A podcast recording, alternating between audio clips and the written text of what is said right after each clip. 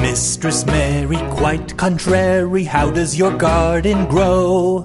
With silver bells and cockle shells and pretty maids all in a row.